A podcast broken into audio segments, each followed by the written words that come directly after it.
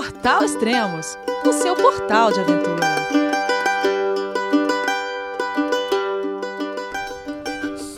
Bom dia, boa tarde, boa noite, bem-vindo a Extremos, o seu podcast de aventura. Aqui quem vos fala é Elias Luiz e hoje vamos estrear uma nova série aqui no Extremos. E o tema vai ser equipamentos. Muitos ouvintes haviam pedido isso para nós, mas é sempre difícil falar sobre equipamentos e você não está vendo, né? Mas eu acho que agora nós encontramos uma forma ideal e uma pessoa ideal para falar sobre isso. Eu já tinha conversado com ele sobre equipamentos e, cara, eu achei espetacular a forma como ele explica, né? Então a gente vai tentar trazer isso aqui pro, pro nosso canal de podcast e vamos ver como a gente se sai. E vocês deixam aí seus comentários, o que vocês acharam, que não, que não acharam, se gostaram ou não. E a ideia também não é não se ater a apenas uma marca, né? A gente vai convidar sempre pessoas diferentes, mas eu sei que com quem a gente vai conversar hoje, ele tem uma bagagem muito grande, né? A gente vai conversar com Pedro Lacas Amaral. Olá Pedro, tudo bem? João, é você meu filho? Alô pai, eu consegui. Eu tô no cume do Everest. Eu vi, meu filho! Te acompanhei o tempo todo pela sua página Spot. A família de produtos Spot utiliza tecnologia 100% via satélite para manter você sempre conectado em suas aventuras. Fale de qualquer lugar do mundo através do Spot Global Fone e utilize o Spot Gen 3 para estar sempre rastreado e conectado aos serviços de emergência. Desapareça quando quiser, seja encontrado quando precisar. Saiba mais em findmespot.com.br. Oi, Elias, tudo bem? Um prazer estar aqui com você. Ah, fantástico, cara. Bom, é, além de empresário, palestrante, youtuber, pai, que mais você é? Ixi, acho que muita coisa. Bom, faltou, faltou marido também, porque senão minha esposa fica brava. Né? verdade, verdade, isso é importante. É. Mas, enfim, tô nesse mercado há bastante tempo, né? Eu diria que empresário com certeza, é, mais recentemente youtuber, né? Agora o pessoal brinca que eu sou influenciador digital. Né? mais essa. Esse negócio, mas enfim, a gente faz bastante coisa por aqui. Uh, deixa eu deixar claro aqui, quem é o podcast, quem é o entrevistador sou eu, tá?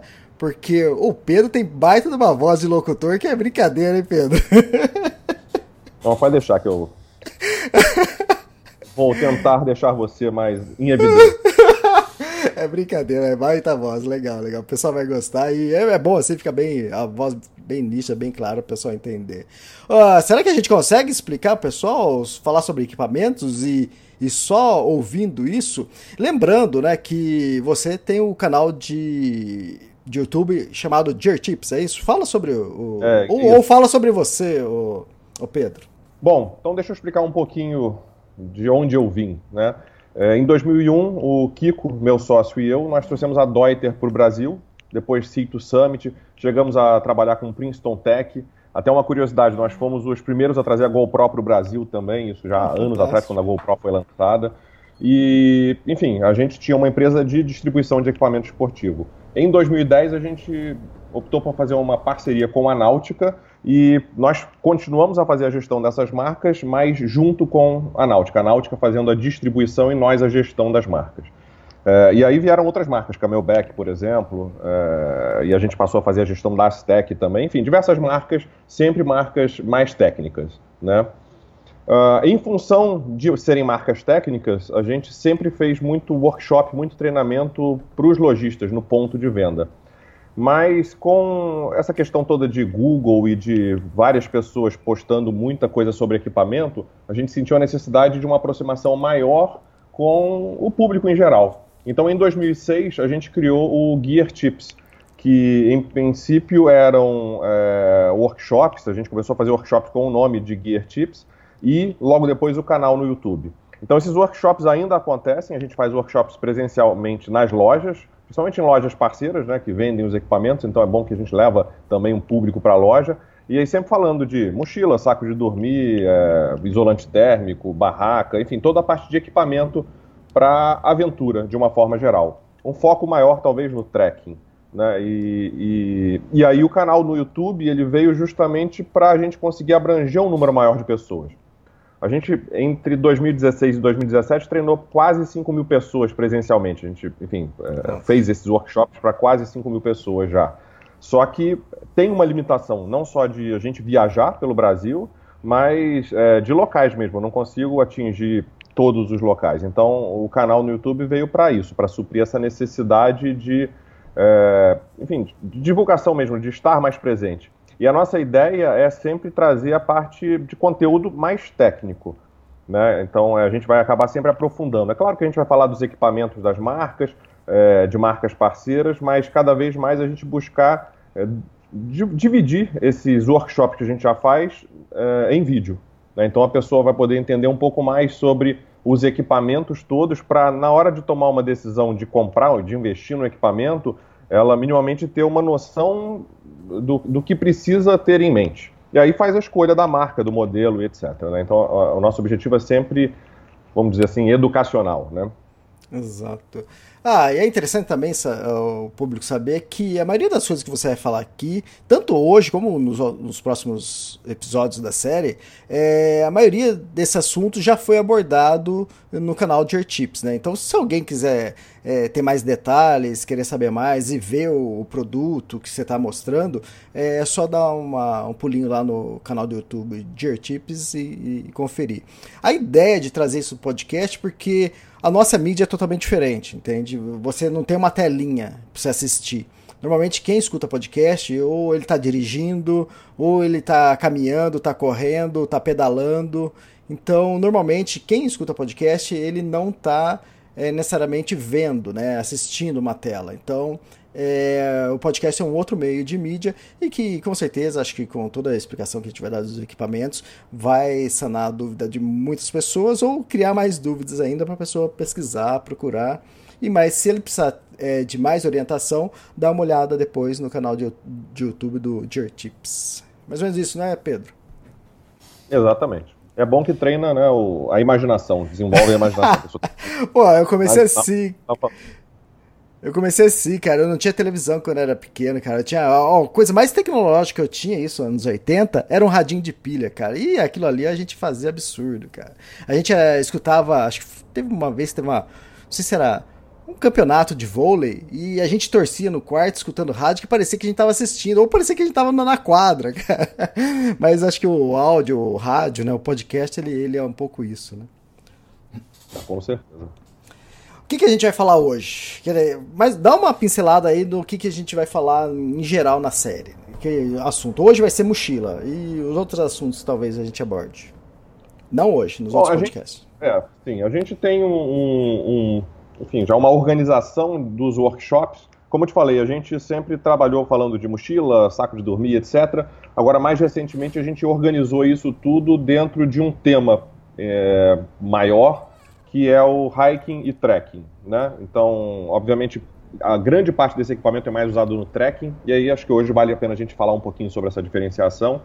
Mas, é, basicamente, a nossa estrutura é: a gente fala de definições gerais, né? É, a gente vai falar de mochilas, do sistema de dormir, que vai ser dividido no saco de dormir, isolante térmico e, e o abrigo, né? A barraca, etc. Tem gente que tira essa parte de abrigo que um exemplo é a barraca, do sistema de dormir. Eu gosto de incluir porque faz parte né, do, do que a gente vai, vai usar para dormir. Mas a parte de vestuário, calçado, equipamentos de cozinha, a parte de comida e água, é, eventualmente equipamentos para navegação, segurança, enfim, equipamentos em geral. E a gente também gosta muito de falar sobre a manutenção dos equipamentos. É, e isso acontece de formas diferentes. É, de um modo geral, a gente vai falar de mochila, no final a gente já fala um pouquinho sobre a manutenção de mochila. É, vai falar de saco de dormir, no final a gente já fala sobre a manutenção é, do saco de dormir e assim por diante. Né? Ah, fantástico. Então, bom, hoje vai ser sobre mochila. E acho que é o xodó de muito, muito aventureiro, né? É, ter um bom equipamento, uma boa mochila. O que, que a gente pode falar sobre mochila, Pedro? Tá, eu vou organizar para a gente ter um raciocínio encadeado.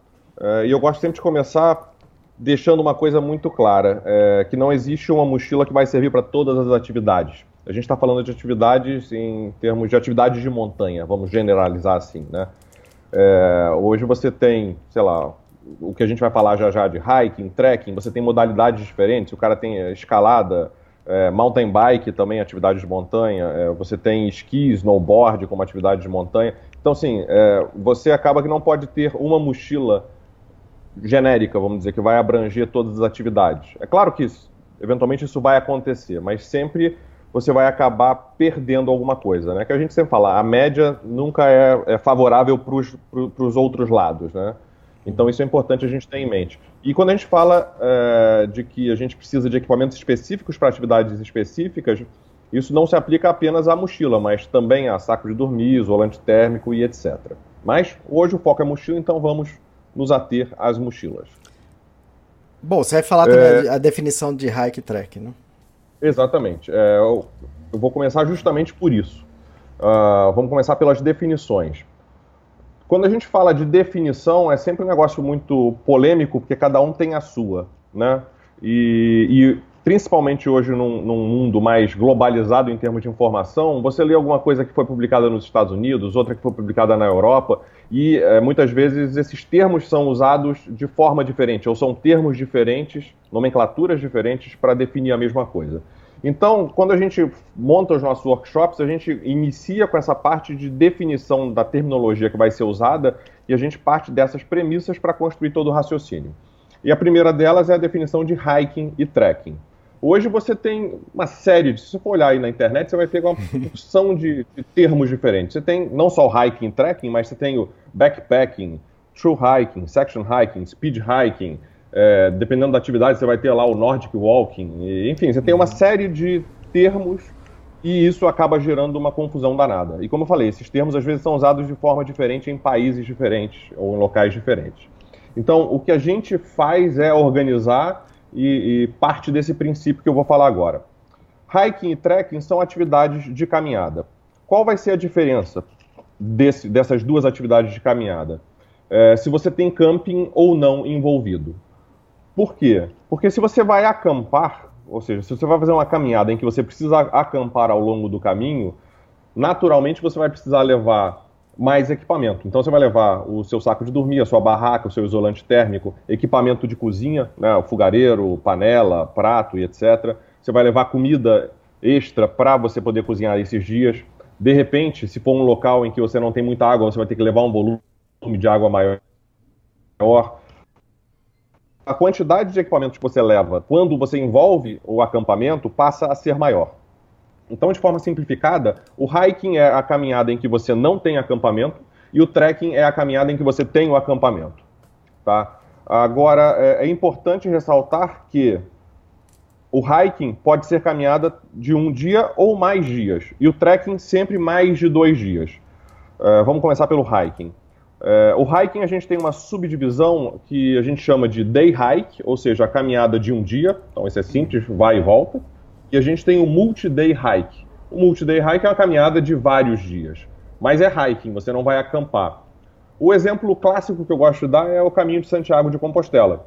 Se, você for fazer o caminho francês, por exemplo, você vai levar aí, sei lá, uns 30 dias para percorrer, são mais de 800 quilômetros, e, é, mas você não vai acampar. De uma forma geral, as pessoas vão ficar num, num, num albergue, num abrigo, num refúgio, o que quer que seja, ou até mesmo no hotel, eventualmente, é, então, não vai precisar levar barraca, não vai precisar levar isolante térmico, não vai levar equipamento de cozinha, vai levar o saco de dormir ou até um liner, de repente, que vai usar como, como roupa de cama, né, basicamente. Então, é, então isso é para esse entendimento. É uma caminhada que é longa pra caramba, mas é hiking. Por quê? Porque uhum. não envolve acampamento. Consequentemente, a mochila vai ser menor, você não precisa levar tanto equipamento, vai ser mais leve também.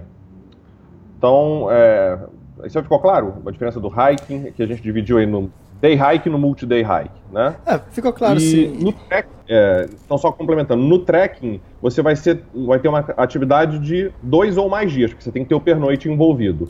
Né? E aí você vai basicamente levar todo esse equipamento que eu falei anteriormente. Você vai levar é, o seu abrigo, que seja uma barraca, uma rede de camping ou um saco de bivac, ou o que quer que seja você vai levar o seu isolante térmico, seu saco de dormir, seu equipamento de cozinha, tudo isso.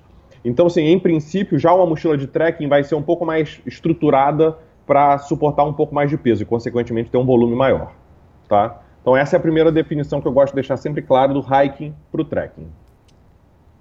Ah, tá, legal. E como, mas como você disse no início, isso muda de país para país. Você já fez trilhas lá no, nos Estados Unidos e lá eles a PCT, a Appalachian Trail, que tem 4 mil, 3 mil quilômetros, e eles acampam, eles costumam lá chamar de hiking, né?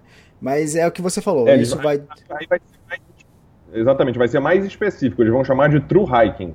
Uhum, né? Exato. É, essas longas caminhadas. E se o cara faz essa mesma caminhada, que é uma trilha muito longa, mas ele faz em sessões, ou seja, ele não vai fazer tudo de uma vez, ele já vai chamar de section hiking. Exato. Porque ele está fazendo uma sessão disso. E nos Estados Unidos você vai chamar muito mais de backpacking em vez de trekking.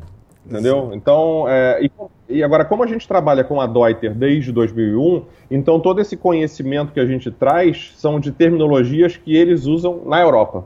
Uhum, que aí vai ser exato. bem mais clara essa definição do hiking e do trekking, entendeu? É, então a gente falou hiking aí na, na questão de atividades.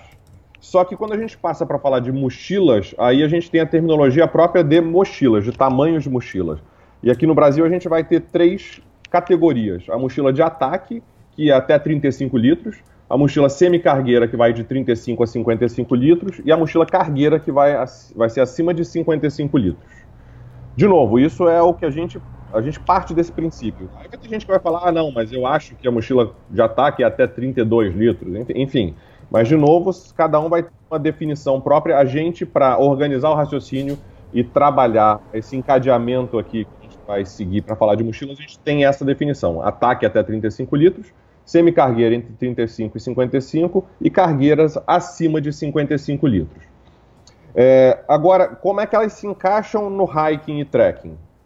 É, de forma clássica, se a gente for simplificar de novo é, esse, isso num esquema, uh, a mochila de ataque sempre seria usada para o hiking, porque a gente está falando de mochilas menores, e a mochila cargueira sempre para o trekking. E a semi-cargueira, que está entre 35 e 55 litros, ela vai ficar entre o hiking e o trekking. Ou seja, é, se for um hiking, é, sei lá, mais longo, que o cara precisa levar mais roupa de frio, por exemplo, ou seja, precisa de um volume maior, ele vai usar uma semi-cargueira, ou seja, acima de 35 litros. Assim, só para exemplificar, a mochila hoje que a gente tem mais vendida da Deuter no Brasil em todos os anos para Caminho de Santiago, para homem, para Caminho de Santiago de Compostela, sempre foi a mochila Futura Pro 42, ou seja, ela é 42 litros, então ela é uma, uma semi-cargueira nessa, nessa, enfim, adotando esse, esse princípio aqui que a gente está falando.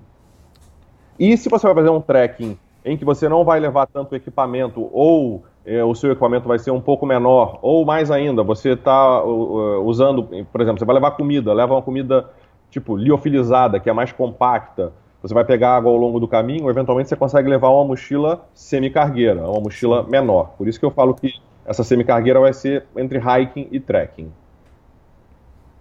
É, exatamente. Ah, eu acho que hoje em dia, ainda mais com esse lance de minimalismo, as pessoas estão começando a, a, tentar levar um pouco menos peso e eu achei que cai muito bem nesse lance da semicargueira. E é o que você falou, o exemplo que você deu, que é uma das mais vendidas, né? Mas a cargueira também acredito que é muito vendida aqui no Brasil, que o pessoal gosta de, de acampar. Nem sempre a pessoa tem o equipamento tudo mais leve, né? Que nem sempre é, é tão barato assim. Não, exatamente. Esse é o ponto principal. É, e, e, de novo, só voltando, eu falei de uma definição clássica e mais, é, enfim, mais, mais, simplificada. Mas até lá no, no, Gear Tips mesmo no canal, a gente fez um vídeo que é um checklist para um trekking light de dois ou três dias.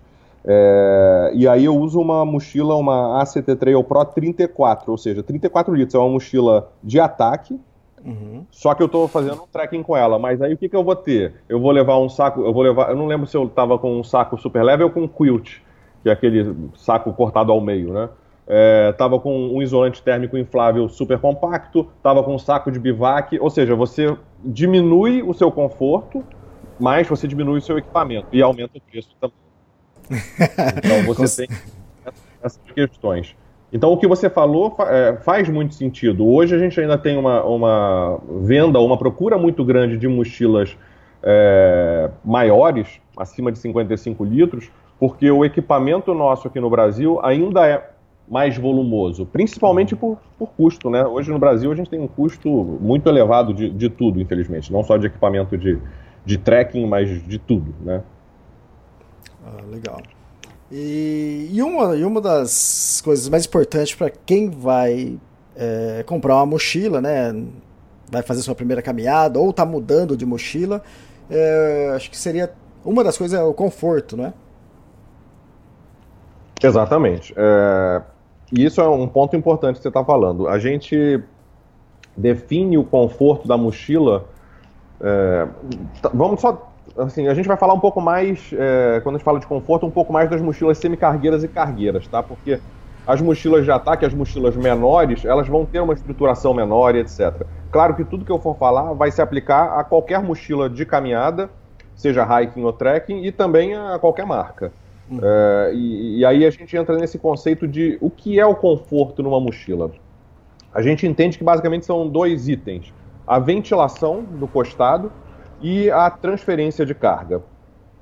É, começando pelo mais simples, de certa forma, que é a ventilação do costado, é, a gente sabe que, enfim, todo mundo que usa mochila, até no dia a dia, a gente bota a mochila nas costas, começa a caminhar mesmo que não esteja muito quente, as costas logo começam a ficar suadas. É, mais rápido do que o resto do corpo. Por quê? Porque a gente acaba impedindo que o suor que é produzido evapore. É, o suor é um mecanismo da gente perder calor, né? É, ele, ele evapora, ele precisa evaporar para carregar consigo o calor e diminuir a temperatura na pele. Se a gente está tampando aquilo ali de alguma forma, no caso com uma mochila, a gente vai acabar suando mais nas costas. Né? Claro, a gente está fazendo uma atividade, a gente vai suar como um todo, mas as costas vão suar mais. Então você acaba sobrecarregando seu sistema cardiovascular, você acaba desidratando mais, tendo que levar mais água.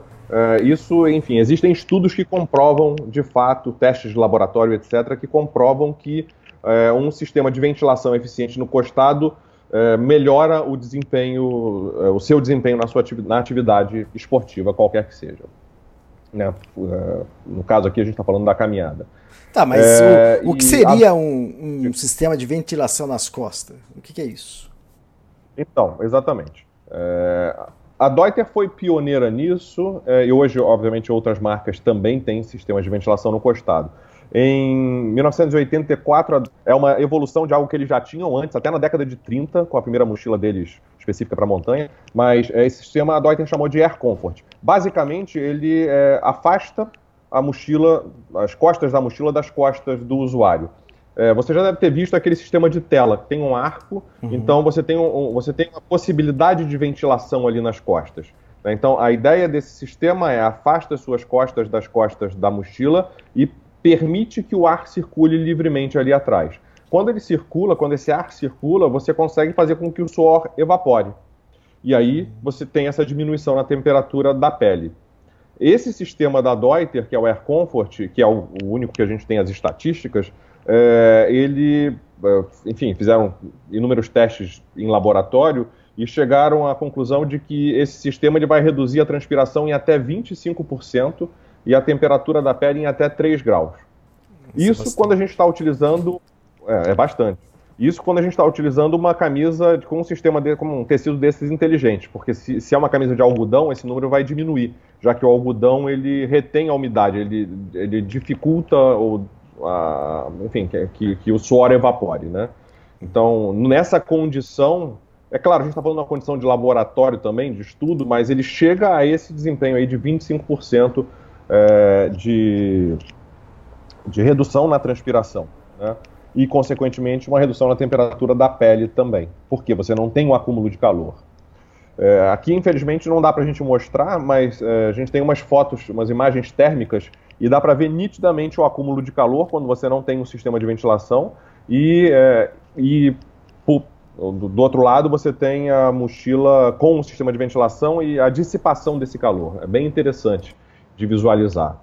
Mas enfim, é, a ventilação é importante, então é um dos itens de conforto que a gente tem na mochila. Eu falei de um dos sistemas, a Deuter tem uns 4, 5 sistemas diferentes, marcas diferentes vão ter esses sistemas de ventilação.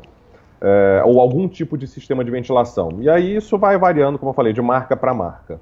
Né? o pioneirismo foi da Deuter, mas hoje a gente tem outras variações. Esse da Deuter que eu falei ainda é considerado o mais eficiente do mundo, isso a nível mundial. Agora, é, o, o, o, importante e o interessante é o seguinte: é, eu falei para você que esse sistema ele afasta a mochila das suas costas. Uhum. Consequentemente, ele ele vai afastar o centro de massa da mochila do seu centro de gravidade. Então, você não pode ter mochilas muito grandes ou para muita capacidade de carga com esse tipo de sistema de ventilação. E aí a gente tem um outro tipo que é o chamado Air Contact, que é uma espuma específica, que é uma espuma que a gente chama de célula aberta, ela é toda furada, mas ela é densa o suficiente para não amassar quando você coloca carga né, nas costas da mochila. E é, o que ela faz é um sistema de bombeamento. Quando a gente tem uma mochila bem regulada com esse sistema, é, com, esse, com, esse, tipo de espuma, quando você tem uma mochila bem justa nas suas costas, é, ao caminhar, naturalmente as suas costas pressionam a espuma. E aí ela vai criando um sistema de bombeamento que vai bombear o ar quente e úmido que se forma ali nas suas costas para fora e o ar de fora que está mais fresco e está mais frio para dentro. Então essa troca de calor, essa troca de ar vai promover essa ventilação também. É, a eficiência dele vai ser menor. No caso desse da Deuter, ele vai ter 15% de redução da transpiração, é menor do que os 25%. Porém, ele não afasta o centro de massa da mochila do seu centro de gravidade. Ele não afasta a mochila de você é, das suas costas como a, o sistema de tela afasta. Então, é, quando você vai carregar peso maior, uma carga maior, uma mochila mais volumosa, a gente tem que dar preferência para esse tipo de sistema que não vai afastar as costas da sua a mochila das suas costas. Entendeu? Sim. E bom, esse o lance do conforto, esse ventilação é um dos itens, né? Tem, não sei, talvez você falar agora transferência de carga, Exatamente. Então, primeiro é esse, ventilação. Se a gente consegue uma mochila que promove a ventilação, excelente. É, agora, atrelado à ventilação, a gente tem que ter o que a gente chama de é, transferência de carga. Eu gosto muito de falar que é, a mochila é como se fosse uma pochete que cresceu. A pochete a gente carrega na cintura. Né? E a mochila a gente carrega na cintura também. As alças são muito mais para estabilização da mochila nas costas, para ela não cair né, para trás. A gente não deve carregar a mochila nos ombros. É claro que uma parte desse peso vai ficar nos ombros, né, não tem jeito. Mas é, o, o, peso tem que ser transferido, ou o máximo possível de peso precisa, precisa, é, precisa ser transferido para cintura. Então essa mochila precisa ter uma estrutura, precisa ter um sistema de transferência de carga adequado ao volume e à capacidade de carga dela. Esse sistema de transferência de carga que a gente fala é o conjunto de alça, costado e barrigueira. Tudo isso é esse sistema de transferência de carga. É, e aí vem um ponto muito importante que a gente gosta de falar. Hoje é, existe o que a gente chama do mito da mochila pesada. Hoje tem muita gente focado, ah, eu quero uma mochila leve, é, mas esquece de olhar determinados parâmetros, determinadas características das mochilas e foca só no peso da mochila vazia. Então olha lá no catálogo, olha no site, ah, a mochila tem um quilo, um quilo e meio, é essa que eu quero, porque a outra tem 3 quilos, é o dobro do peso. Aí é, a gente sempre faz essa pergunta: isso é verdade? A gente pode dizer que uma mochila é pesada, levando em conta apenas o peso dela em, quando vazia? É, e, e, a resposta é não. A gente tem que é, testar a mochila com carga. Por quê? pra, com carga, assim, com peso, o que você vai levar? O ideal é você ter peso lá dentro, de semelhante ou até mesmo o equipamento que você vai usar na sua caminhada, no seu trekking, para você testar esse sistema de transferência de carga. É, e de que maneira isso, isso vai acontecer? É, e aí, aí eu vou, enfim, parar um pouquinho para puxar um assunto é, dentro desse assunto que acho que vai deixar as coisas um pouco mais claras. É, eu vou agora falar um pouco do conceito de peso percebido. Já, já ouviu falar nesse conceito? Não sei, talvez eu tenha comentado com você, mas você já Isso, tinha ouvido falar? Não, antes não. E, e, você me explicou exatamente porque eu estava com essa dúvida. Eu falei, pô, Pedro, eu vi uma mochila que é um quilo e você tem uma mochila que é 1,700, por que eu devo levar a sua mochila que é 1,700? Então, vamos lá. É, eu gosto muito de fazer uma analogia com do peso percebido com a sensação térmica, porque é um conceito que já está mais na cabeça das pessoas. Sensação térmica, a gente ouve muito no jornal e etc. Hoje a sensação térmica no Rio foi de 40 graus, não sei das quantas. Ou no frio a sensação térmica foi de menos não sei quantos graus, não no Brasil, né, em algum outro local. Mas o que é a sensação térmica? É nada mais é do que a temperatura percebida por nós. Você tem a temperatura é, efetiva, a temperatura real, que está ali marcando no termômetro. Agora, no frio, se, quanto maior a velocidade do vento, menor a sensação térmica, menor a temperatura percebida. Tem uma tabelinha para isso, mas assim, vou chutar um número agora, é, só para dar exemplo. Se, a, se você está numa temperatura de 10 graus e não tem vento nenhum, essa temperatura percebida vai ser de 10 graus.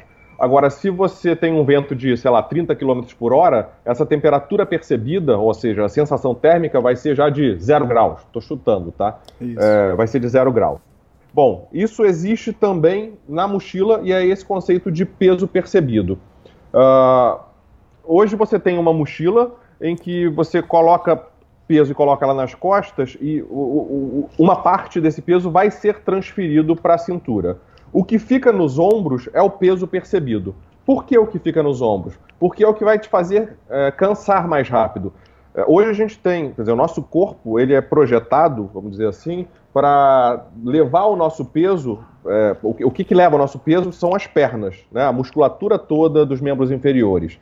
Então, quando você coloca peso na musculatura, ou enfim, na parte superior do corpo, você vai impactar a coluna cervical, você vai ter um trabalho de muito mais esforço dessa musculatura é, superior, né, da parte superior do seu corpo, para transportar essa carga. Então, por isso que a gente tem que transferir o máximo para a cintura. Então, de novo, o peso percebido vai ser o peso que você vai carregar nos ombros, que é o que vai te cansar mais rápido. Tá, mas como é que a gente mede isso? A Deuter fez um estudo aí de dois anos, é, enfim, fazendo não só nas suas mochilas, mas também nos principais, é, nas principais marcas do mercado internacional e chegou a um número, é, um número na verdade para cada linha de mochila. A linha de mochila que mais transfere carga hoje na Deuter é a linha Air Contact Pro, que é uma mochila pesada. Ela transfere até 80% do peso para a cintura. Então o peso percebido dessa mochila é de 20%. E a gente já vai fazer uma conta para exemplificar. E é, de outras marcas aí pelo mundo, o máximo que foi transferido foi, por, foi um pouco mais de 50%. É, isso por quê? Porque as pessoas acabam, as marcas acabam é, pensando muito mais em como diminuir o peso da mochila do que de como diminuir o peso percebido da mochila. Isso é, é, é muito importante a gente entender. Bom, vou, fazer, vou, vou dar um exemplo numérico só para ilustrar.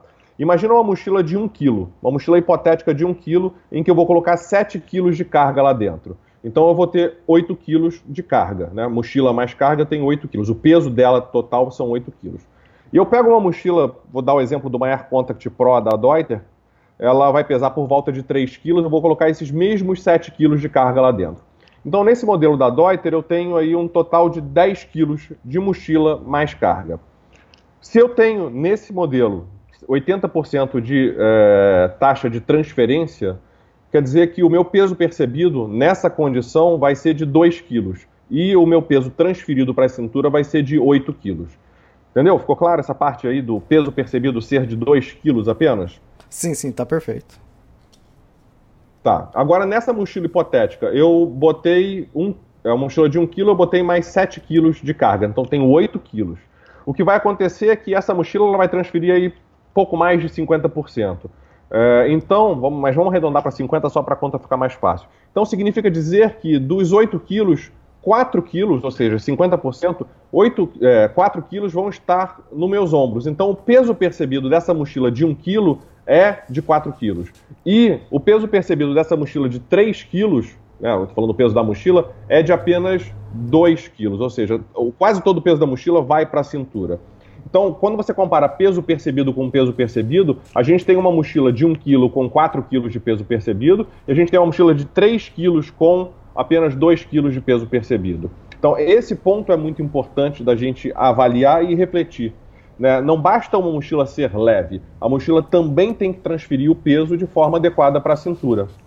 Né? E, e, e a grande questão é que hoje você não tem uma norma que defina isso assim como você tem uma norma para a faixa de temperatura de saco de dormir, você não tem uma norma que defina como medir o peso percebido. Então, o que a gente sempre recomenda é vá na loja, se você vai comprar, encha, eh, encha a mochila de peso, né, de equipamento da loja, etc., e coloca a mochila nas costas. Nítida, e faz, obviamente, todos os ajustes. E aí você vai ver a diferença de peso percebido. Você vai ver o quanto uma mochila transfere para a cintura e quanto a outra mochila transfere menos para a cintura. É, como a Deuter ela entende que isso é um ponto forte dela, ela criou um programa uns três anos atrás chamado Fit Center, que disponibilizou três pesos, um de 7 quilos, um de 5 quilos e um de 2 quilos para as lojas. Hoje a gente tem umas 40 lojas no Brasil que tem esse peso, esses pesos na loja. Então é justamente para que você consiga ir na loja, coloque até 14 quilos de peso dentro da mochila e faça o teste. Como a Deuter e qualquer outra mochila né, que, você, você queira comprar. É, não só, não só necessariamente da Deuter. Mas você tem essa condição justamente de sentir esse peso percebido uh, na prática. Né? Então isso é bem legal. Isso daí acho que vale muito a pena como dica que as pessoas façam sempre o teste na hora de, da escolha da sua mochila com carga e não da mochila vazia. Porque a mochila vazia, obviamente a mais leve vai ser a mais legal, vai ser a, a que vai aparentar ser mais leve, se ela estiver vazia. Né? É, exatamente. Acho que quando eu tinha comentado isso com você, até falei que isso é um grande marketing, né? Você. O cara coloca ali duas mochilas lado a lado, uma pesa um quilo, outra pesa quase dois o, a pessoa leiga, até eu, né, iria preferir a de 1 um quilo. E na hora que você vai ver o lance do peso, peso percebido, o exemplo que você deu, a outra mochila que era mais leve, é, ela carrega o dobro de peso, né? Uma é 2 kg, outra era 4 quilos.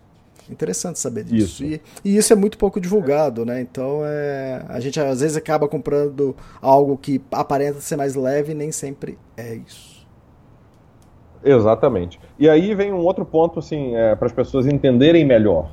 Quando você tira peso de uma mochila, você está tirando. Tudo bem, o tecido pode ser um pouco mais leve, isso vai fazer, obviamente, um, uma diferença. Mas o que faz diferença mesmo é você tirar peso do sistema de carregamento da mochila. Então, quando você tem uma barrigueira menos estruturada, você tem essa estrutura menor de transferência, ela vai ser mais leve. Porém, vai carregar é, menos peso, ou vai transferir menos peso. E aí eu gosto muito de dar um outro exemplo. É, dentro da própria Deuter, eu vou falar de Deuter é porque é o que eu tenho mais conhecimento, obviamente. A gente tem uma linha chamada Air Contact Lite e uma linha chamada Air Contact Pro. Uma Air Contact Pro é, de 60 mais 15 litros vai pesar 3,3 kg mais ou menos, a Air Contact Pro. E a Air Contact Lite, que se chamava até o ano passado ACT Lite, a gente tem um modelo de mesma capacidade, mesmo volume. Ela tem 60 mais 15. É, desculpa, é 65 mais 10. Então a Air Contact Lite 65 mais 10 e a Air Contact Pro 60 mais 15. Mesmo volume. Uma pesa 3,3 kg, outra pesa 1,8 kg mais ou menos. Arredondando quase metade do peso uma da outra. É, mas você vai ter, número um, uma diferença em taxa de transferência. Uma vai transferir 80%, a outra vai transferir bastante ainda, por volta de 70%. Só que, mais ainda, é, a capacidade de carga delas vai ser diferente. A capacidade de carga não é quanto ela aguenta de carga, mas é o, o para quanto ela foi projetado para que você tenha o máximo de eficiência na transferência de carga, tá? É, então a capacidade de carga de uma Air Contact Pro é de 30 kg. E a capacidade de carga de uma Air Contact Light é de 15 quilos, é metade. Então, é, isso já está mostrando também que essa estrutura mais simples de uma Air Contact Light existe, mas existe para carregar um peso menor. Então, se você vai. Pro, então, de novo, dando um exemplo, quando a gente pega um guia de montanha mesmo, um cara que vai carregar muito peso, esse cara vai usar, vai preferir sempre uma Air Contact Pro porque além de ser mais robusta e resistente em termos de tecido, ela é para carregar muito peso. E é, o usuário, vamos dizer assim, normal, acaba hoje preferindo uma ACT Lite, uma Air Contact Lite, porque ele não tem necessidade de carregar mais do que 15 quilos de uma forma geral. Entendeu? Uhum. Então a escolha da mochila ela passa por várias etapas e várias características da mochila. É, não é, de novo, não é ser só uma mochila leve. Se o cara quer uma mochila leve, mas vai fazer trekking super pesado com muito peso, ele vai sentir muito peso nas costas. Ele vai, é, inclusive, ter uma vida útil menor daquela mochila dele, porque ela não é preparada para isso. Ela é projetada para menos capacidade de carga. Né? Então, esses parâmetros são muito importantes que a gente tenha em mente na hora da escolha de uma mochila. Ah, fantástico esse lance de, de, capacidade de carga. Acho que depois a gente teve uma conversa também comecei a pensar nisso, porque a gente sempre compra a mochila e quer colocar a casa lá dentro, né? E, e cada mochila ela é, ela é fabricada para um determinado peso, né? Além de acima desse peso ela vai aguentar, ela vai carregar, mas todo aquele lance de transferência você vai começar a perder isso, né? Exatamente. É, você tem menos eficiência e ela vai vai chegar até o ponto de, de repente, te incomodar. Mas não é porque a mochila Exato. é ruim, é porque ela não é projetada para aquilo. Então, hum. aí voltando logo ao nosso início da conversa, existe uma mochila para cada atividade. Eu posso usar uma para tudo? Posso, mas assim, é, em algum momento ela vai sofrer e você vai sofrer junto com ela, né? Exato, aí a gente vai começar o quê? Dividir ou... Ah, a gente tem que falar de estruturação de barrigueira também, né? Ou já assim, a barrigueira, como, como eu falei, não, a barrigueira é, é, faz parte do sistema de carregamento, mas é importante a gente ter esse entendimento de que a barrigueira não, não tem que ser grossa, ela tem que ser estruturada. Muitas vezes você vê uma barrigueira grossa, mas assim, é, é, espuma macia. Você aperta ela, consegue apertar tranquilamente, é só espuma. É uma barrigueira que não vai funcionar. Aliás, até um parênteses, a barrigueira ela devia se chamar quadrilzeira e não barrigueira, né? Porque ela não fica na barriga, ela fica no quadril. É o, meio da, o, o, meio da barrigueira ela tem que ficar em cima das cristas ilíacas, daqueles ossinhos protuberantes aqui da sua bacia, do seu quadril. É, e por que, que ela tem que ser estruturada? Uh, primeiro ponto, para receber a carga da mochila, ou parte dessa carga da mochila, e essa carga ser transferida para suas pernas, ou seja, para o seu quadril, consequentemente, para suas pernas. Você vai carregar o peso com as pernas. É, e essa estruturação de barrigueira, ela passa por. E aí, de, novo, depende de marca para marca, mas o que você tem que ver é. Se é uma mochila que é para carregar muito pouco peso, tudo bem se ela for macia, não tem problema. De repente ela vai ser muito mais uma barrigueira de estabilização, para a mochila não ficar muito solta nas costas. É, vai ser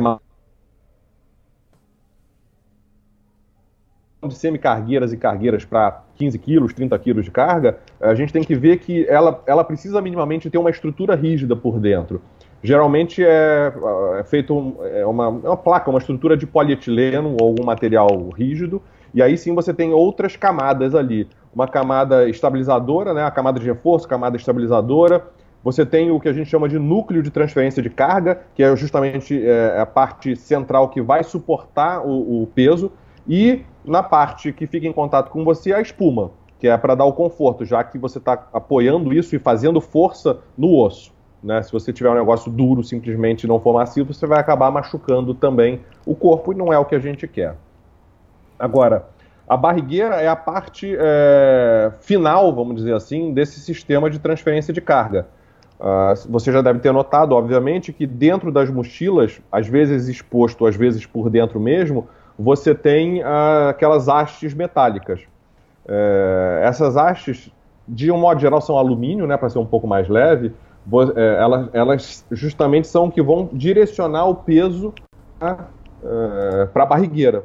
Então elas terminam encaixadas na barrigueira de alguma forma, né, para transferir o peso para cintura, para a barrigueira. Então isso é muito importante a gente levar em consideração também, essa, essa não, não só a barrigueira estruturada, mas esse sistema de direcionamento de carga.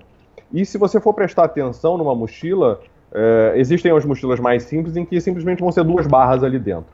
Agora, as mochilas que são mais sofisticadas e mais técnicas, você vai ter um, um, é, essas barras metálicas, elas tendo um movimento de projetar o, o. Ela não vem reta, ela vem mais ou menos reta até próximo da altura da barrigueira e aí ali ela começa a curvar para frente, para se projetar para a barrigueira, para que você consiga de fato direcionar o peso para a barrigueira. É, nessas mochilas que são bicompartimentadas, que tem aquele compartimento inferior, é, essa, esse movimento de, de, de, enfim, de transferência da carga começa mais ou menos naquela altura ali do, do zíper que abre uh, para a parte de baixo. E, e, é por isso que você tem aquilo dali, para você organizar a mochila da forma adequada em termos de, de, de, onde colocar o peso da mochila, né? Dentro da mochila. Certo. E agora, sequência? Bom, é, o que acontece? A gente falou que a mochila ela precisa ter um sistema de transferência de carga, etc, etc, barrigueira estruturada, isso tudo. Só que não adianta você ter uma mochila super boa se você não montar a mochila da forma adequada. Sim. E isso é muito importante também. O montar a mochila da forma adequada, é... bom, basicamente a gente tem a, é, a, organização da mochila. A gente tem que pensar em duas coisas na hora de organizar uma mochila. Primeiro, é a distribuição de carga dentro dela. E depois, obviamente, é, a, enfim, a maneira mais lógica em termos de o que você vai precisar primeiro e etc. Né? Para você não ter que pegar alguma coisa que está no fundo da mochila e você precisa primeiro. É, essa organização lógica também faz sentido. Mas quando a gente fala de transferência de carga, a gente tem que pensar na organização do peso dentro da mochila. Bom, para o pessoal imaginar agora, a gente tem que imaginar que a mochila tem quatro compartimentos, tá? mesmo ela tendo menos ou mais, mas a gente tem que visualizar isso na hora de montar a mochila, como quatro compartimentos. O compartimento inferior, que nas mochilas bicompartimentadas é justamente aquela parte de baixo da mochila. É, o compartimento principal dividido em dois, e esse dividido em dois é a metade para trás e a metade para frente. Esse metade para frente que eu estou falando é a metade que está encostada nas nossas costas, né, o que está mais próximo de nós e a parte de cima da mochila, ou seja, o bolso, a tampa da mochila, aquela parte de cima. Então são quatro compartimentos uh, de forma simplificada. O compartimento inferior, que é onde a gente sempre fala em botar saco de dormir, por exemplo, é o compartimento em que a gente vai colocar é, o conjunto de itens mais leves. Geralmente, de fato, é o saco de dormir, é, sei lá, uma jaqueta de pluma, enfim, são coisas, coisas que são mais leves. Por que, que ali embaixo tem que ser as coisas mais leves? Porque ali você já não tem quase, ou é praticamente nenhuma transferência para a cintura, a transferência da carga para a cintura. Lembra que eu falei agora há pouco que você tem aquelas hastes metálicas e elas começam a direcionar o peso para a cintura, para a barrigueira, justamente nessa, nesse, nessa divisão da mochila ali do compartimento de baixo? É justamente porque abaixo dali você não tem como transferir. Você vai ter um vetor de força te puxando para baixo, não te puxando, não, não deslocando o peso para a barrigueira, para a cintura. Então tudo que você colocar ali embaixo não vai ser transferido para a cintura. Então, se eu coloco ali embaixo tudo que eu tenho de pesado, se eu boto uma bola de boliche gigante ali embaixo, um chumbo de, de chumbo, aquilo vai estar tá, é, sendo direcionado para os seu, seus ombros, impactando a sua coluna cervical e tudo mais. Então, ali embaixo é o que você conseguir colocar de mais leve e volumoso. Por isso que a gente fala sempre saco de dormir. É, no compartimento é, principal da mochila, eu falei que a gente divide em dois: o que está próximo às costas e o que está afastado das costas. O que está próximo às costas, né, metade para frente, é onde você vai colocar tudo que for mais pesado. E aí geralmente é a estrutura da barraca, é, a parte toda de comida, água. Tanto é que você nota que reservatório de água na mochila é sempre encostado nas costas. Você imagina, um reservatório de 3 litros são 3 quilos de água. Se você coloca ele do outro lado, ou seja, longe das suas costas, aquilo vai te puxar para trás, vai te desequilibrar. Então, tudo que é pesado você tem que colocar o mais próximo possível das suas costas. E na parte afastado das suas costas, você vai colocar itens leves também. Justamente por esse conceito de é, de centro de massa e centro de gravidade. O centro de massa da mochila tem que estar próximo do seu centro de gravidade, para não te desequilibrar. Ou seja, o mais pesado junto das suas costas. E, o, se você tiver é, também como organizar, o mais baixo possível. Porque se você coloca o que é pesado alto também, você vai começar a ter desequilíbrio lateral. Em vez de ser só puxado para trás, você vai acabar uh, tendo aquele movimento enfim, de, de, de, quase de pêndulo, né? De andar de um lado para o outro, assim, porque aquilo ao longo do tempo vai te desequilibrar e vai demandar mais esforço seu. Né? Então isso tudo é importante da gente organizar dentro da mochila. E na tampa, obviamente, itens que, enfim, vão ser de fácil acesso. Eu coloco sempre é, gorro e luva na tampa, lanterna de cabeça, sei lá, o celular, ou bateria para carregar, coisas assim que eu vou ter acesso mais fácil, eventualmente, estão na tampa da mochila. Né? Ah, vou dar um exemplo aqui, é, mas não exatamente do transferência de carga, de, de, de, distribuir isso dentro da mochila, mas sempre, lógico, eu, eu, eu presto atenção nisso. É, a viagem que eu fiz o ano passado na Kungsleden, acho que a primeira semana eu arrumava a mochila e ela estava sempre lotada. Aí acho que a partir da segunda semana comecei a modificar, ajustar melhor as coisas e começou a sobrar espaço. Eu acho que deve é. acontecer isso com todo mundo. Não, com certeza acontece. E um ponto até importante que é, não foi o que você falou, mas me fez lembrar o que você falou. É a gente é, sair daquele conceito que existe muito de você levar as coisas dentro da embalagem das coisas. Hum. Dá um exemplo. O exemplo clássico disso é a barraca. Eu não levo a barraca dentro daquele pacotinho da barraca. Eu desmonto a barraca dentro da mochila para organizar e distribuir melhor. Né? Então, a estrutura mesmo vai junto às costas ali por dentro, mas eu boto, por exemplo, o sobreteto da barraca, que ele sozinho acaba não sendo uma coisa pesada, eu coloco ele é, de uma maneira, quer dizer, afastado das costas, mas de uma maneira que eu consiga tirar ele muito rapidamente. É a primeira coisa que eu consigo ter acesso se eu abrir a mochila. Para quê? Numa situação de chuva eu consigo me proteger para até conseguir montar a barraca, entendeu? Então, assim, uhum. essa lógica da organização também faz sentido. É, tem gente que gosta de. É, eu gosto de organizar. Eu sou uma pessoa organizada, assim. Eu gosto de organizar tudo em sacos tanque, porque dá uma proteção maior, mas também para organizar as coisas. Então, eu tenho meu saco tanque com equipamento de cozinha e comida, eu tenho outro com as roupas. Então, fica mais fácil a organização da mochila. Tem gente que prefere é, ou não usar nada, ou usar um sacão por dentro, que é o que a gente chama de liner de mochila. É um sacão por dentro e você organiza tudo lá dentro. É, eu não gosto, mas aí de novo, é preferência pessoal, porque assim, vou ter mais dificuldade de repente de achar as coisas ali, né? Porque as coisas vão se, vão se movimentando de certa forma. Mas é, são maneiras diferentes de organizar a mochila. Mas, independente de uma maneira ou de outra, esse conceito de dividir a mochila, pelo menos mentalmente, em quatro compartimentos e organizar o peso, distribuir o peso, isso é fundamental. E mais ainda, é, essa organização do peso ela tem que ser é, equilibrada, tem que ser simétrica. É, muito comum, imagino que você já tenha visto, você vê um cara na trilha com uma mochila, uma mochila cargueira, semi-cargueira, enfim, não importa, mas um lado, do lado de fora, um lado com o isolante térmico e do outro lado a barraca. Uhum. Porque muitas vezes o volume que eles ocupam é o mesmo. Só que uma barraca pesa 3 kg e um isolante pesa 300 gramas. Então o cara cara está completamente desequilibrado, né? Em termos de, de, de, Ou seja, ele vai fazer muito mais esforço para manter o corpo ereto ou na posição correta de caminhar, mesmo que ele não perceba, esse esforço está acontecendo porque a mochila está desequilibrando ele para um lado. Então é muito importante que você tenha é, esse equilíbrio, essa organização, essa simetria na organização da mochila. Então esse é um ponto é, fundamental das pessoas levarem em consideração. E já pegando o gancho dessa, desse, desse cara que está com essas coisas do lado de fora, né? O ideal é você levar tudo dentro da sua mochila. O ideal. Às vezes não vai, não vai acontecer, não consegue, né? Um guia de expedição de alta montanha, esses caras vão levar tudo pendurado lá de fora porque é muito equipamento. Ótimo, mas assim, nós, vou dizer, mais normais, vamos dizer assim, né? Somos esses caras extremos, é, a gente tem que procurar levar o equipamento dentro da mochila.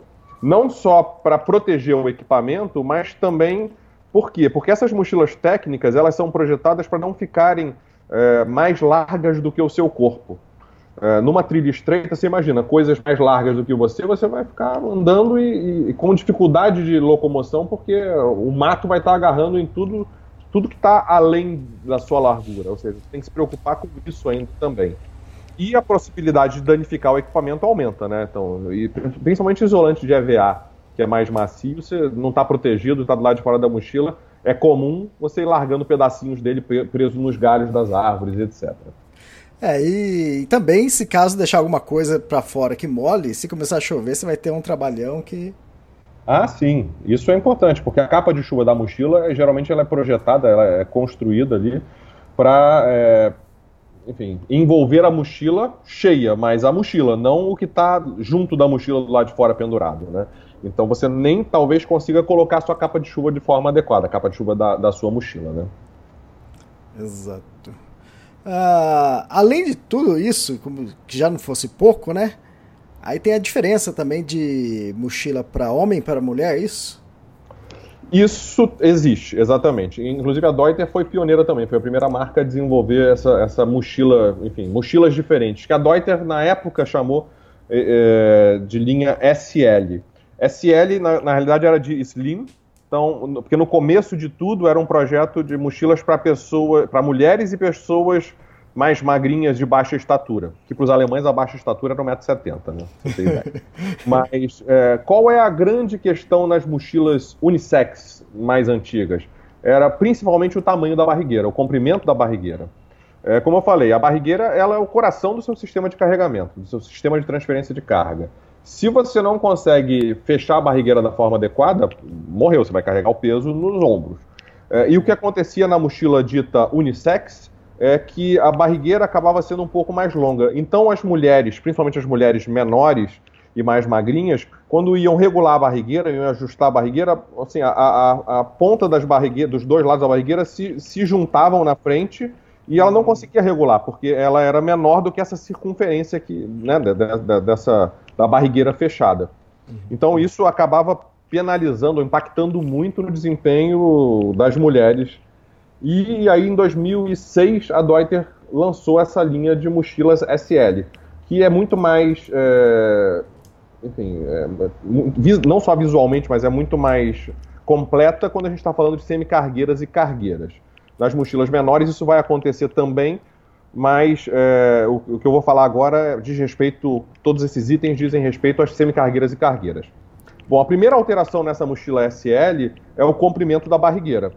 Né? A barrigueira ela é um pouco mais curta, se você coloca uma versão regular, vamos dizer assim, uma, uma versão masculina do lado, ela vai ser um pouco mais curta, a feminina. A SL vai ser uma barrigueira mais curta. Para quê? Para justamente evitar que elas se unam na frente e você não transfira peso.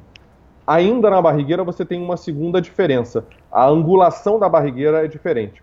O quadril do homem ele é mais reto e o quadril da mulher é mais cônico. Então, se você tem uma barrigueira que te abraça de forma igual, ou seja, do homem e da mulher, você vai ter um, um, um, enfim, você vai ter pontos de pressão maior na barrigueira da mulher, porque o quadril da mulher é cônico. Então a barrigueira da linha SL, ela tem uma angulação diferente para abraçar da forma adequada o quadril da mulher. Então, o segundo ponto na barrigueira. O terceiro ponto aí é, é, são as alças mais finas e mais anatômicas. Hoje já é comum você ter o que a gente chama de alças anatômicas em qualquer mochila. É, não é aquela alça reta, é aquela alça que faz uma curva para acompanhar justamente a curvatura do corpo. Né, e não machucar ali debaixo do braço, ali onde vai, vai ter um contato maior. Agora, nas barrigueiras femininas, você tem uma, uma, uma alça um pouco mais fina e mais curva. Para quê? Para evitar machucar os seios. Então, para você ter um, um enfim, um, para vestir melhor na mulher. Na, ainda nas alças, fora isso, a gente tem uma distância entre as alças menor. Porque, de um modo geral, os ombros das mulheres são mais estreitos do que os ombros dos homens. Então você também tem essa distância entre as alças um pouco menor. E, por fim, você tem aí a, a própria a, altura do torso da mochila, ou seja, o comprimento da mochila, a distância entre barreira e alças ela é um pouco menor porque, de um modo geral, as mulheres são um pouco menores do que os homens. Mas um ponto importante é o seguinte: a gente tem que vestir a mochila. E, de novo, vestir a mochila cheia de carga, né? Uhum. Porque não quer dizer que homem não possa usar uma mochila SL e mulher não possa usar uma mochila que não seja SL. É, nós somos diferentes, a gente tem, enfim, é, estruturas e, e, e dimensões diferentes. Então é fundamental que a gente teste, mas estatisticamente uma mulher vai é, preferir ou vai se adequar muito mais a uma mochila SL do que a uma mochila não SL. SL, de novo, tecnologia da Deuter. Outras marcas vão usar nomes diferentes, mas também existem mochilas femininas de outras marcas, tá? Então. Ah, fantástico. Foi legal você falar isso, porque às vezes eu fico olhando mochila, procurando uma, uma litragem, talvez que eu vou necess... precisar. E quando eu vejo, não tem a masculina, tem a feminina, né? Mas aí também é precisa ver se, se eu tenho uma cinturinha fina, se eu, minha é. altura. Então... É, exatamente. É vestir a mochila. Né? Isso aí é fundamental. É, lá fora tem, inclusive, na, na, linha da Deuter, tem mochila que a gente nem traz para o Brasil, que é a mochila EL, que seria o extra large. Esse é para tipo jogador de basquete para cima. Né? Então, é assim, é o inverso. Você tem uma estrutura diferente para pessoas bem mais altas. Mas aí, assim, é bem mais alto mesmo, né? Que a gente tem um. Assim, falar a verdade, teve uma demanda, talvez, nesses anos todos aí de uma mochila dessa, porque realmente as pessoas precisam ser muito altas. Mas é, um ponto importante que, eu, que, a gente falou agora foi da barrigueira, né? voltando sempre à barrigueira. É... no caso das mulheres, a barrigueira acaba sendo um pouco menor e etc. Mas uh, isso é em função da regulagem, do ajuste da mochila no corpo. Porque, só uma rápida retrospectiva, a gente falou de uma mochila que transfere muito, muita carga, a gente falou da, de como montar a sua mochila para equilibrar essa carga, distribuir essa carga dentro da mochila, mas se você não regula a mochila no seu corpo, também não vai funcionar direito. Né? E, e isso é muito importante. Uh, como eu falei, a barrigueira é o nosso coração ali do sistema de carregamento. Então, o primeiro ponto a ser feito na regulagem, no ajuste da mochila no corpo, é o posicionamento do meio da barrigueira sobre as cristas ilíacas, sobre os ossos é, da bacia. A partir daí, então, definiu aonde ela vai ficar, a partir daí você vai definir qual vai ser a altura das alças. Por isso que as mochilas todas semicargueiras e cargueiras, de uma forma geral, é, de todas as marcas, ou de quase todas as marcas, vão ter algum tipo de sistema de ajuste da altura das alças. Porque, de novo, é, é, uma pessoa, mesmo que seja da mesma estatura que eu, ela pode ter o tronco maior ou o tronco menor, eu posso ser mais alto nas pernas, sei lá. Então a gente tem regulagens diferentes. Então, é, esse primeiro ponto é, definiu onde vai ficar a barrigueira, ótimo, agora faz o ajuste da altura das alças. Aí você coloca a alça de uma maneira que é, vai acompanhar a curvatura do seu ombro, porém não vai pressionar o seu ombro. Porque se você bota uma, a, a alça muito para baixo, acaba que a transferência de carga também não vai ser adequada. A gente, é comum que a gente é, coloque até passe um dedo assim debaixo da, das alças e, e ela não está pressionando, ela tem essa assim, uma, tem uma pequena distância entre o ombro. Aí sim você vai, vai conseguir fazer com que não exista pressão ou diminua a pressão exercida da mochila nos seus ombros. Então, botou a mochila na cintura, na, a barriga na cintura, ajustou a altura das alças. Aí você tem já o ajuste ideal da sua mochila. E tem as fitas da alça, né? Que para você trazer um pouquinho a, a, a mochila para perto do seu corpo, é isso? Das suas costas? Isso. Exatamente. Isso a gente chama de. Na realidade, tem nas alças e tem na barrigueira também. Uhum. É o que a gente chama de tira estabilizadora das alças e tira estabilizadora do, do, do quadril, da barrigueira. O que vai acontecer na parte de baixo primeiro, na barrigueira, quando você puxa isso, você está puxando a base da mochila para mais próximo possível da sua barrigueira. Então, de novo, você deslocou o máximo possível o centro de massa da mochila para próximo do seu centro de gravidade. Você vai estar tá um, um, uma coisa só, você e mochila um, um, ser apenas. E nas alças a mesma coisa. Quando você puxa isso para frente, essas, essas tiras estabilizadoras, você também trouxe a mochila, a parte de cima da mochila, para próximo de você. Então isso é muito importante, é fundamental, principalmente nas subidas e nos terrenos planos também é, você pode usar assim. Na descida, a parte de cima você pode até afrouxar um pouco. É, por quê? Porque a mochila na descida está te empurrando para baixo, ela já está naturalmente mais próxima de você. Na subida, ela está te puxando para trás, então você precisa é, puxar essas tiras estabilizadoras ao máximo para ficarem próximo de você, para a mochila ficar o mais próximo de você. E um complemento importante é o seguinte: é, essa tira estabilizadora ela, ela tem que estar num ângulo de aproximadamente é, o ângulo que é o ângulo, enfim, é difícil de repente de visualizar, mas o ângulo dessa fita com o chão tem que ser de aproximadamente 45 graus. É, a fita sai, vamos dizer assim, do alto da mochila e termina, essa tira estabilizadora, e termina, o ponto de fixação dela é na alça da mochila. Então, essa descida aí com o, o, ângulo que isso faz com o chão tem que ser de aproximadamente 45 graus. Se tiver muito para baixo ou muito para cima, você tem sistemas, principalmente nas mochilas cargueiras, de regulagem disso, de trazer um pouco mais para baixo, um pouco mais para cima, para que esse ângulo seja respeitado. Porque se você tiver isso, é, esse ângulo diferente, você vai é, transferir menos carga ou vai passar mais peso para as alças. Então isso não, não funcionaria tão bem, entendeu? Uhum.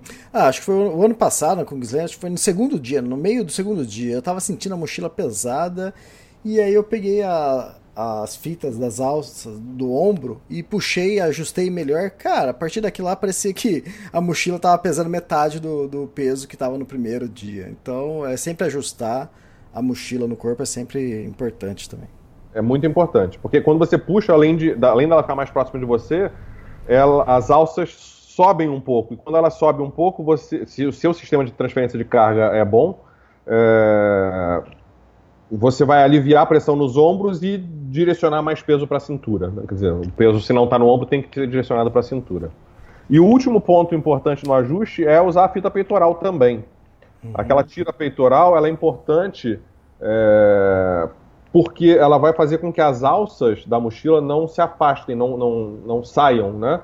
Porque, imagina, você está caminhando, você tá, o seu corpo está se movimentando. Se as alças não estão fixas ali num ponto que é confortável para você, naturalmente elas vão abrindo e quando elas vão abrindo, elas vão começar a pressionar os seus ombros para trás. Isso começa a incomodar. Então esse, essa tira peitoral vai servir muito para isso.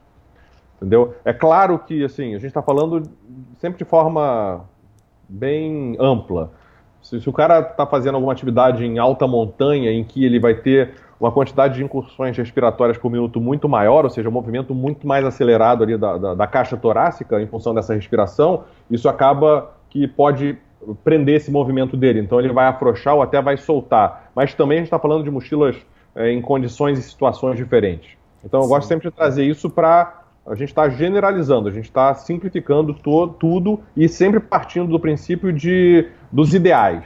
Né? Às vezes a gente não vai conseguir seguir os ideais, mas isso são os ideais que a gente tem que buscar, é, enfim, é, seguir, né? para ter um, um, um, desempenho melhor de tudo, nosso e do equipamento. Né? Bom, eu tenho tudo isso, eu sei de tudo isso. Comprei o equipamento, pô, show de bola que eu estava querendo, a mochila dos meus sonhos. E agora, como dou manutenção nisso? Como preservo essa mochila? É, isso, como tudo na vida, é fundamental, né? é importante a manutenção. Uh, o primeiro ponto de tudo é, é, você sempre limpar a sua mochila. Bom, vamos lá. Atividades diferentes vão acontecer, mas a gente sempre numa caminhada vai levar um lanchinho ali dentro, pelo menos. Num, mesmo num hiking curto, você vai levar um lanchinho ali dentro é comum muitas vezes ficar um restinho de farelo, alguma coisa. Então, a limpeza da mochila é sempre fundamental, tá?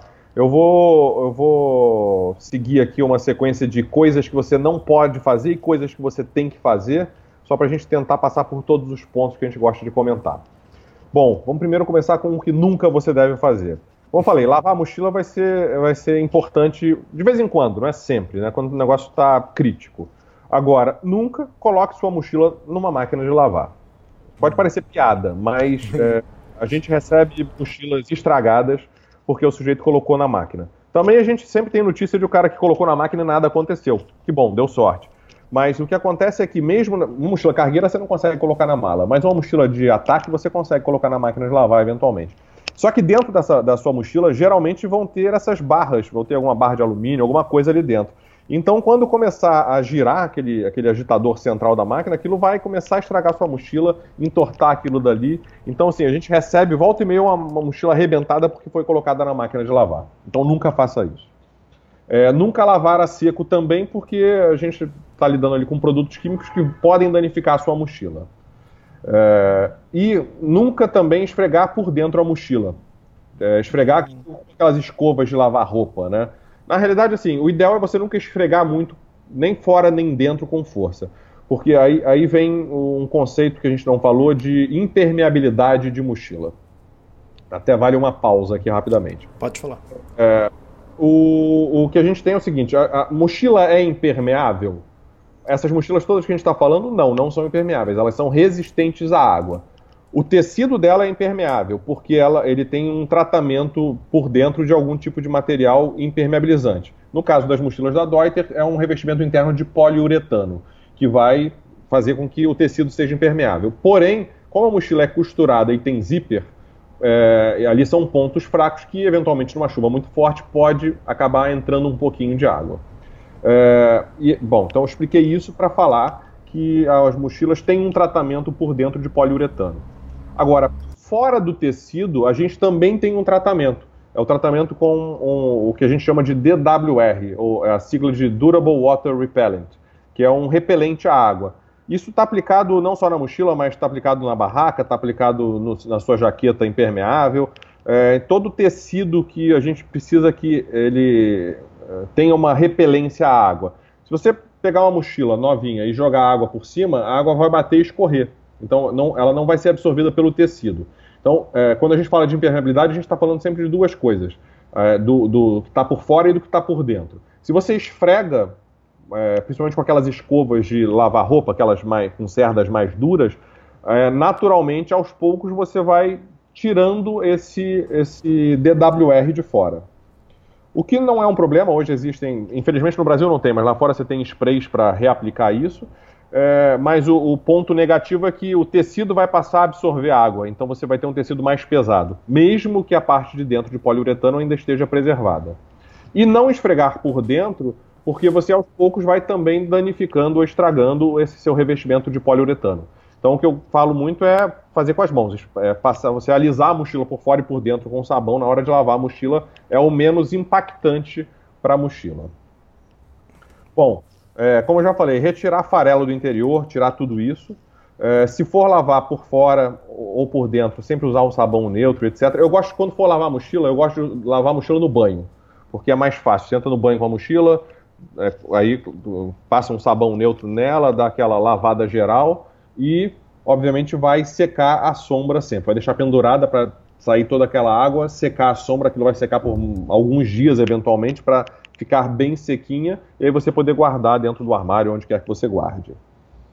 É, importante também é você fazer uma manutenção no zíper. Principalmente zíper que você não usa muito. Às vezes a pessoa não usa muito a capa de chuva e ela tem aquele zíper por baixo da mochila, no caso de mochilas que a capa de chuva fica embutida embaixo, e ali acaba juntando, enfim, poeira, terra, alguma coisa.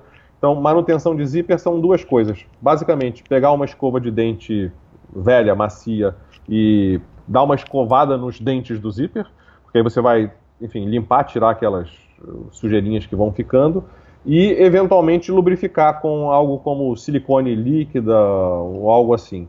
Eu não gosto de usar óleo porque acaba também, enfim, não só sujando, danificando um pouco ali o, tecido da mochila. Então, silicone com cuidado a gente passa, abre, fecha o zíper ali e, e, e consegue é, manter a vida útil dele por mais tempo. Então isso tudo é importante.